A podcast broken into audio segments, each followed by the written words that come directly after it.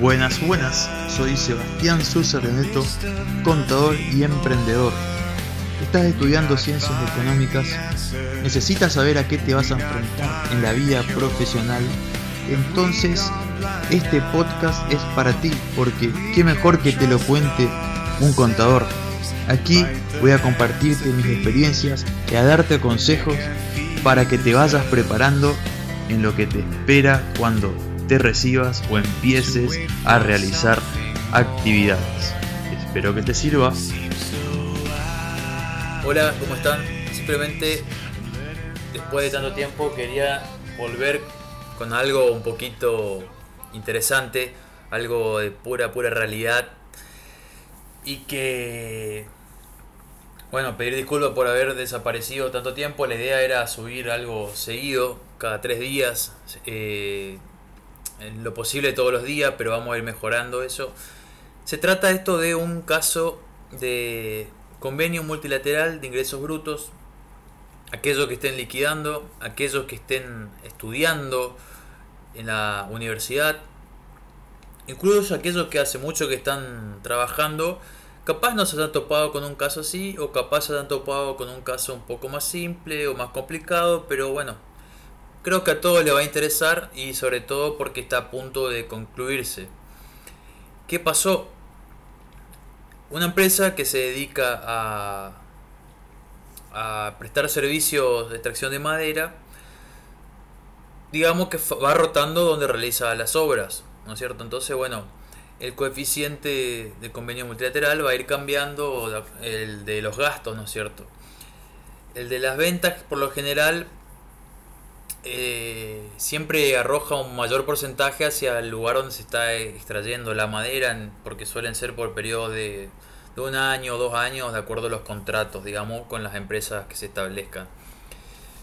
Entonces, bien, eh, llega una notificación de un organismo provincial, por lo tanto estamos hablando de una dirección de rentas de alguna provincia, que reclamaba que a su provincia le tocaba un coeficiente más grande. Y como vimos en la universidad, yo dije, uh, estoy ante uno de esos casos en los que va a haber un problema entre muchas jurisdicciones. La cuestión era que no. Era que no porque después de varias de intercambiar varios correos porque y varias llamadas telefónicas y demostrar mediante planillas y demás, llegamos a la conclusión de que había un periodo en el que se estuvo declarando a una alícuota más baja de la que debía declararse. Y no era que le correspondía mayor coeficiente, estaban equivocados. Eso por un lado. Y por otro lado, ¿cómo es difícil explicar que no hubo que cambiar los coeficientes eh, sin decir que hubo que pagar más a esta jurisdicción. Es decir, la empresa, no quiero destacar acá qué fue el procedimiento que se hizo, ni cómo se llegó a, pagar más, menos, sino que tengan en cuenta el cruce de información que hay hoy en día. Uno tenía cargado cierto tipo de información en el sistema que fue un error del sector de carga, porque, o tal vez una falta de pericia de quien liquidaba en ese momento, que miraba el domicilio de la, de la empresa a la cual se le prestaba el servicio. Cuando hablamos de multinacionales suelen tener el domicilio en capital federal y el servicio se está prestando en cualquier provincia donde se produzca madera. Entonces, efectivamente hubo un periodo en el cual correspondía que se declare un que se declara la provincia porque directamente no se la estaba declarando. Eran unos, unos pequeños unos pequeños meses digamos que bueno se hizo el ajuste como debía hacerse pero bueno quiero recalcar la importancia de la información cruzada porque cómo ellos obtuvieron esto. Hicieron eso que los que están liquidando rentas de acá de la provincia de Misiones donde estamos saben más o menos cómo llegan esos correos en los que preguntan cómo hizo la compra, lo tomaron, lo contactaron telefónicamente, le, Hubo una gente que fue hasta allá a ofrecerle los servicios, bla, bla, bla. ¿Cuál es la metodología? ¿Cómo paga? Bueno, seguro que algo de eso hizo esta jurisdicción, que la empresa a la cual se prestaban servicio ofreció su libro eh, de IVA y quedó demostrado que las ventas ese un periodo breve correspondían a esta jurisdicción que estaba reclamando. Entonces, ¿qué más se va a decir ante eso? Bueno, se generó un ajuste. Más allá de eso, bueno, surgió un periodo eh, grave una vez que se acordó todo el plan de pago que se iba a hacer, cómo se iban a hacer los diferentes aspectos. Como ya mencioné, también la, la jurisdicción pretendía cierto coeficiente en otros periodos que se logró digamos, demostrar que no era así, así que hubo una buena gestión de ese lado. Lo otro era algo irrefutable, por lo tanto, bueno. A la hora de hacer el plan de pago pasa esto de las inundaciones que se producen en esa zona de corrientes, entre ríos. Y bueno, la empresa casi estuvo al borde del, del colapso. Era mucho, mucho menos iba a poder afrontar una obligación, un ajuste impositivo de si bien no eran muchos periodos, pero para los volúmenes que manejaba la empresa estamos hablando de un monto grande. Sobre todo después de dos meses en que casi no facturó nada y no tenía ingresos. Por lo tanto, la empresa decide hacer un stand-by en el plan de pago y bueno, se comunica al organismo, digamos, esta dirección, que recauda ingresos brutos de la jurisdicción. Y bueno, ante la imposibilidad de pago de la empresa, y bueno, uno no se preocupa mucho por eso, sino por otras cosas elementales como son la carga laboral, y bueno, se plantea que en algún momento podrá pagar o arreglar con este organismo provincial. Lo cierto es que acá, luego de un tiempo, otra vez, cada vez que la empresa parecía que iba a levantar cabeza y podía empezar a dedicarse a este plan, pasaba algo. No sé si fue de dejadez, mala suerte o bueno, lo que pasó fue que llega un embargo a la cuenta corriente de la empresa. Una empresa que en las otras cosas estaba al día, una sociedad que paga la, casi todo al día, no se demora en las presentaciones, no se demora en casi nada, que llega un embargo sonaba raro, más, sobre todo porque el último correo con esta dirección que recauda el impuesto de los ingresos brutos fue de que en que había quedado todo. Nunca fue de dar notificaciones, a intimaciones, a nada más. Se había quedado, creyó que se quedó en un trato bueno. Cuando se solicita al banco que averigua ante la, Dirección de Asuntos Legales a qué se debía el embargo, resulta que se había trabado por una deuda con la, con la Dirección de, de Recaudación de esta jurisdicción. Y bueno, ¿qué pasó? Lo que pasó fue que había que levantar el embargo porque hay cheques que pagar en las cuentas, pero ¿qué hizo? ¿Qué, qué, qué pasa acá. No es como la Administración Federal de Ingresos Públicos que uno puede hacer las cosas mucho más rápido. Acá no topamos otra vez con... Llevamos una época de tecnología en que la detección y cada una de las cosas es tan rápida, pero a su vez, incluso si uno tiene la voluntad de realizar un pago, se complica mucho porque, muy bien, una dirección quiere recaudar eh, sus tributos más aún si está ante una empresa que, está tributando en diferentes jurisdicciones, bueno, quiere recaudar lo que le corresponde y quiere hacerlo de la forma, de la mejor manera posible. Y bueno, ante los incumplimientos, traba un embargo, pero también tiene que tener en cuenta las posibilidades de las empresas de acercarse o de ofrecer algún tipo de facilidad y dejar esa burocracia en la que a veces se se entra de que presenta un papel para poder ir y que me, me liquiden la deuda, confirmar la deuda para luego poder hacer un plan de pago y bueno. Para que sea una idea va a pasar una semana del embargo cuando recién se puede realizar el plan de pago que se irá a presentar mañana. Ya les contaré cómo resulta esto porque también una vez que lo presente y de acuerdo a cómo se dé, les voy a comentar una particularidad de las deudas, por lo menos de esta jurisdicción, y una vez que se haga todo, les voy a comentar de qué jurisdicción estamos hablando, es que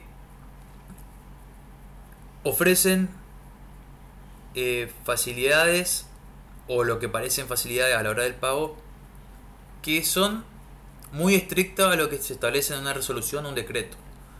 Pero ustedes tienen que ir a ese decreto e insistir en que tiene que haber otras posibilidades y cómo pueden ser esas otras posibilidades porque de acuerdo a lo que le están diciendo ustedes hay otras formas de pagar y efectivamente así fue pero ¿a qué voy?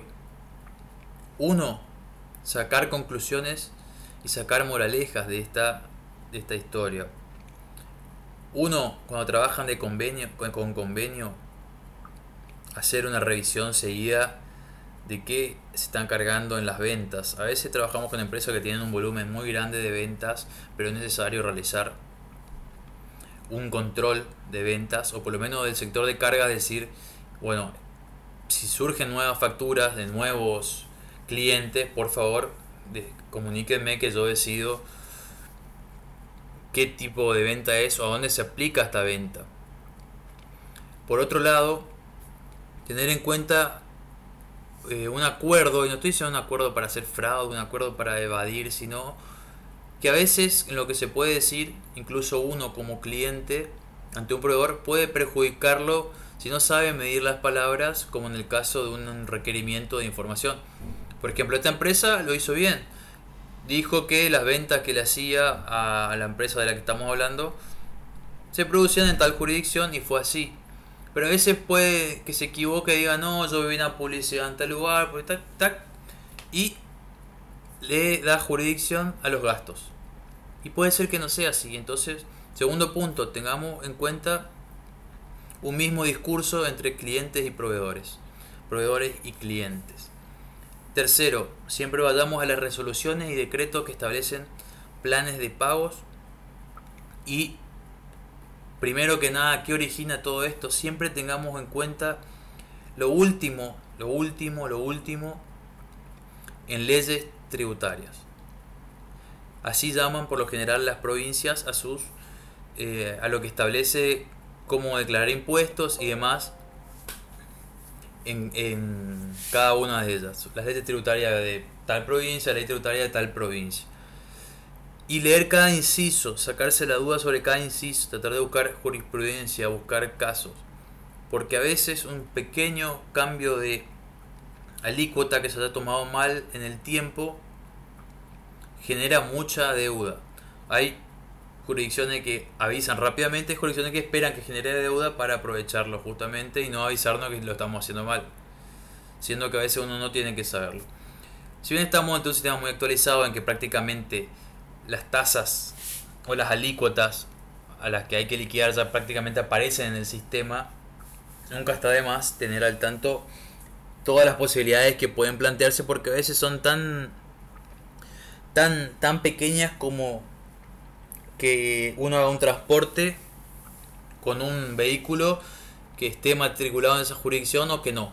Ahí a veces cambia la alícuota, por ejemplo. Pero bueno, seguimos con las moralejas de esto.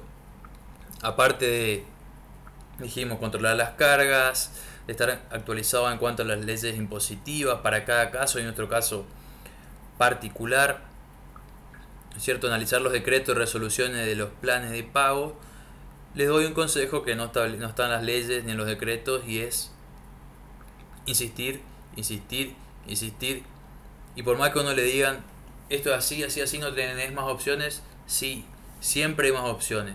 En esto de las deudas es una negociación. Porque muchos de estos inspectores, de los que liquidan deuda, lo que buscan es que uno pague la mayor la mayor cantidad digamos no, voy a decir cantidad de deuda sino el importe mayor liquidado porque de acuerdo a eso por lo general reciben comisiones De acuerdo a eso se pagan horarios de abogados. De acuerdo a eso se pagan muchas cosas. Entonces, no van a pretender que ustedes hagan un plan con la, la mayor cantidad de quitas. Y aunque se lo ofrezcan, se lo van a ofrecer de una manera que parece imposible de acceder. Y ya van a ver mañana por qué les digo esto. Porque se planteaban dos opciones en este caso, que era una muy linda por la quita, que había de todo, pero para acceder había un anticipo imposible. Pero, por otro lado, si yo tenía un anticipo para acceder al plan de pago, después las cuotas que tenían eran eh, inalcanzables. Está bien, es deuda que tiene la empresa y que la debe pagar. No tienen por qué hacerme una quita.